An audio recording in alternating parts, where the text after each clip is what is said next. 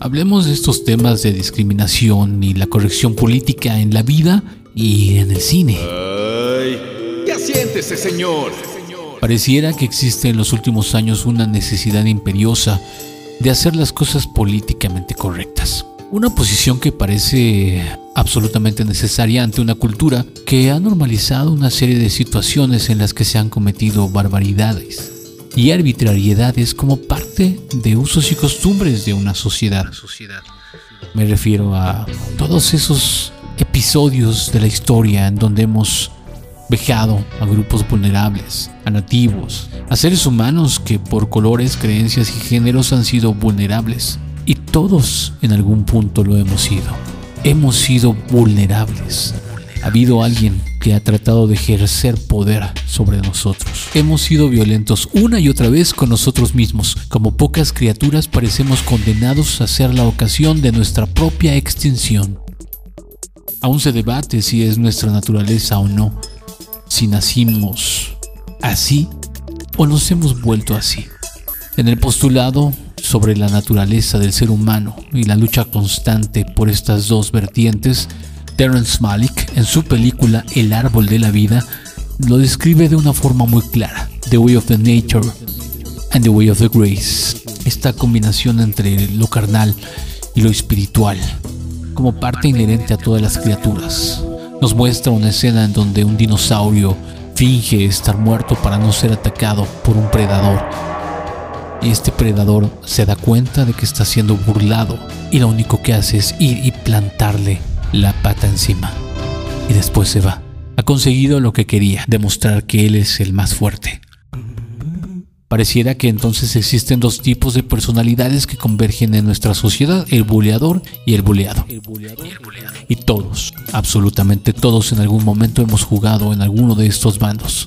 Y no se puede negar la historia, ni lo que somos, ni de dónde venimos. Y nos guste o no, sea porque la sociedad nos conforma de esa manera, o sea porque es algo natural e intrínseco en nosotros, no se puede borrar. Esa dualidad se ve reflejada en individuos, pero también entre civilizaciones donde chocan, desde los tiempos más primitivos hasta la actualidad. Hay una suerte de necesidad guerrera y dominante en los seres humanos. Han sido muchos, muchísimos los pueblos que en algún momento han sojuzgado a sus vecinos, han atravesado mares para conquistar territorios, han saqueado, han saqueado. Los seres humanos hemos estado en constante conflicto a veces la narrativa se equivoca y ese es un problema. Por ejemplo, el tema tan gastado de la conquista. Los españoles vinieron a conquistar a los indios. Los españoles estaban buscando riqueza. Iban a ganarla como diera lugar. Mismo hacían las tribus locales. Imperios que crecían y se desvanecían. Pero tal pareciera que en esta narrativa que se creó debemos de ser considerados siempre y en todo momento como conquistados. Un grupo de gente fue conquistada. Los blancos, poderosos en sus barcos, huyendo de toda la pobreza de sus propias tierras. No había nada en esa Europa del norte que no fuera frío y hambre. Había que salir a explorar el mar, encontrar las riquezas de Marco Polo y hacerlo a como diera lugar. Así que un imperio vino a destrozar otro imperio. Pero en todos los lugares hay conflictos. Los hombres africanos que fueron arrebatados de su tierra para convertirse en esclavos en las colonias de estos hombres blancos, a su vez dentro de su propia tierra, tenían guerras civiles monstruosas que hasta la fecha continúan, conflictos entre vecinos y hermanos, como sucede en la guerra de Sarajevo, como pasa ahora en la tierra que algunos llaman santa esta pésima tradición de buscarnos problemas y destruirnos en la creencia, pero también a veces basados en el poder. The way of the nature and the way of the grace. Y nada, eso ha sido. Pero tal pareciera que en las narrativas modernas de las películas, de la forma en la que quieren conformar la historia, no existe la posibilidad de entender la historia como es, sino que hay que irla tergiversando. Disney. Cuando tuve la oportunidad de ver la película de live action de La Dama y el Vagabundo me quedé impactado. Es un clásico que millones conocimos en una versión animada hecha en 1950 y ubicada en San Luis, Missouri, a principios de siglo, donde una pareja de humanos de clase alta adoptaban una pequeña perrita. Pero en la versión en live action, la esposa era una mujer de color, la tía rica que llega con los gatos que van a provocar todo el desastre. Es una mujer acaudalada de color. En una época en la que sí, algunas personas lograban notoriedad, particularmente en el norte, para cuando sucede la película habían pasado escasos 30 años de la guerra civil y no había necesidad, ya que estás contando una película que sucede en esa época en la parte sur de Estados Unidos, de tergiversar la historia. Mismo caso ha sucedido con esta serie Bridgestone de Netflix, en donde la reina de Inglaterra es una mujer de color y el galán de la historia es un hombre de color y estaría perfecto si tuviera una razón de ser que no fuera la inclusión. Porque estás negando, estás negando tiempos y estás negando la propia historia de los seres humanos. Para bien o mal hemos sido nuestros héroes y nuestros villanos.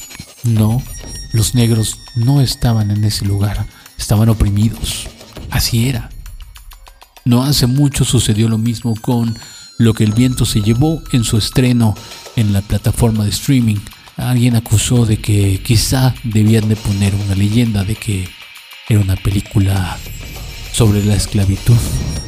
Incluso se habló mucho del papel de Hattie McDaniel como la cama, la chica que ayuda al personaje principal de Vivian Leigh, que la acompaña como una nana, pero siendo una esclava. Porque esta es la historia de Estados Unidos vista desde el sur. Y la gente del sur creía que estaba bien mantener ese estatus, esa forma de vida. La gente de raza negra ha tenido que enfrentar muchísimas situaciones y creo que lo más injusto, lo más fascista, bajo un escudo de progresismo y liberalismo, agreder a las historias. Y puede suceder en cosas tan graves como ocultar la esclavitud, lo que tuvieron que pasar estos hombres y mujeres para poder ser libres, dando por sentado que si alguien se diera cuenta que alguna vez fueron esclavos, podría tener la estúpida idea de esclavizarlos de nuevo. En su película ¿A dónde invadimos ahora? Michael Moore visita distintos países para entender su cultura y ver por qué los propios norteamericanos, ya que han tratado de apropiarse de las riquezas de otros países, no han aprendido de las bondades de esos territorios y al visitar Alemania se encuentra con que una de las materias importantes es que ellos conozcan el holocausto y lo que hizo su propia nación en contra de los demás. Es algo muy fuerte y muy poderoso, pero en lugar de ocultarse, se muestra porque fue un error y hay que aceptar los errores. La esclavitud ha sido un error y hay que aceptar los errores. En todas las culturas ha habido quien trate de estar sobre de alguien más. Esa es nuestra historia. Y no tendríamos por qué ocultarla, ni tampoco por qué forzar que existan todas estas inclusiones de las que se habla. Me parece que aquí lo más grave es ocultarnos la historia. La tragedia. Y no hay que esconderla bajo el tapete. Que conocerla, hay que verla, hay que reconocerla para, aunque parezca cliché, no repetir la historia pero hay que reconocer cuál es la naturaleza humana, qué es lo que somos capaces de hacer y de no hacer y cómo debemos evolucionar, porque a final de cuentas la historia se repite una y otra vez, pues somos territoriales y aparentemente transgresores por naturaleza. Insisto, tal vez en la parte más primitiva de nosotros subyace una vis guerrera y exploradora, una especie territorial, y esto no es privativo de la raza blanca. Por supuesto, la raza blanca ha tenido más oportunidades de desarrollarse y cometer improperios en contra de otras civilizaciones. Hoy existe una corriente que en lugar de enriquecer la historia y humanizarla, insiste en mantener esa simplicidad absurdamente infantil de construir héroes y villanos. No hay grises, solo le han dado la vuelta a la tortilla. Es decir, a veces hacemos héroes a los villanos y a veces a los villanos héroes, pero somos incapaces de verlos como lo que son, seres humanos correspondientes a sus épocas. La corrección política nos está acabando. El fenómeno de Yalitza, hay una inquisición que si alguien osa hablar mal de ella, acusa a quien lo hace de envidioso, maldito o mala persona, cuando simple y sencillamente se está hablando de su calidad histriónica. Eso es lo importante. El hablar bien de ella por su origen indígena, la verdad es que es más bien racista por si no se han dado cuenta. Eso es lo único que debería de importarnos. Acabar con estos arquetipos, pero acabarlos reconociéndolos, no ocultándolos ni tampoco vanagloriándonos. La raza negra existe y ha sufrido enormes vejaciones y maltratos durante cientos de años en lucha frente al hombre blanco. Pero esa lucha ha contribuido a su propio engrandecimiento, han peleado por sus derechos, han compartido su talento.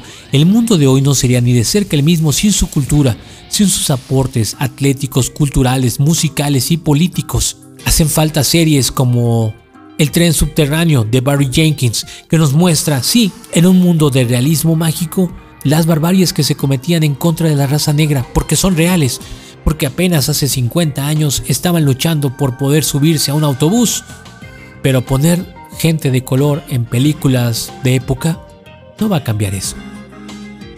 Lo que va a cambiarlo es que entendamos quiénes hemos sido y cómo tenemos que avanzar. Ya siéntese, señor.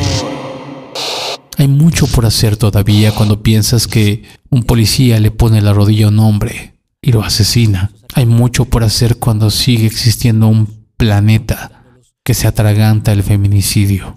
Hay mucho que hacer cuando la comunidad LGBT sigue buscando que se les reconozca el derecho de amar, como se les hinche su regalada gana. Por supuesto, pero no es mintiéndole a los niños a las nuevas generaciones sobre la historia de nosotros los seres humanos. Es mostrándosela y creando a partir de eso una escala de valor en donde se superen esos errores que hemos cometido como humanidad. Pero si lo ocultamos, infantilizamos a nuestra sociedad y la convertimos simple y sencillamente en alguien a quien estamos controlando para que sepa que debe de pensar de tal o cual manera, no para que sea libre y en esa libertad se dé cuenta de que hemos evolucionado y que todos somos hermanos. Ay, ¿sabe qué? Ya siéntese, Ya señor. siéntese, señor. Con Iván Montesino. Homoludens.mx Una producción de homoludens.mx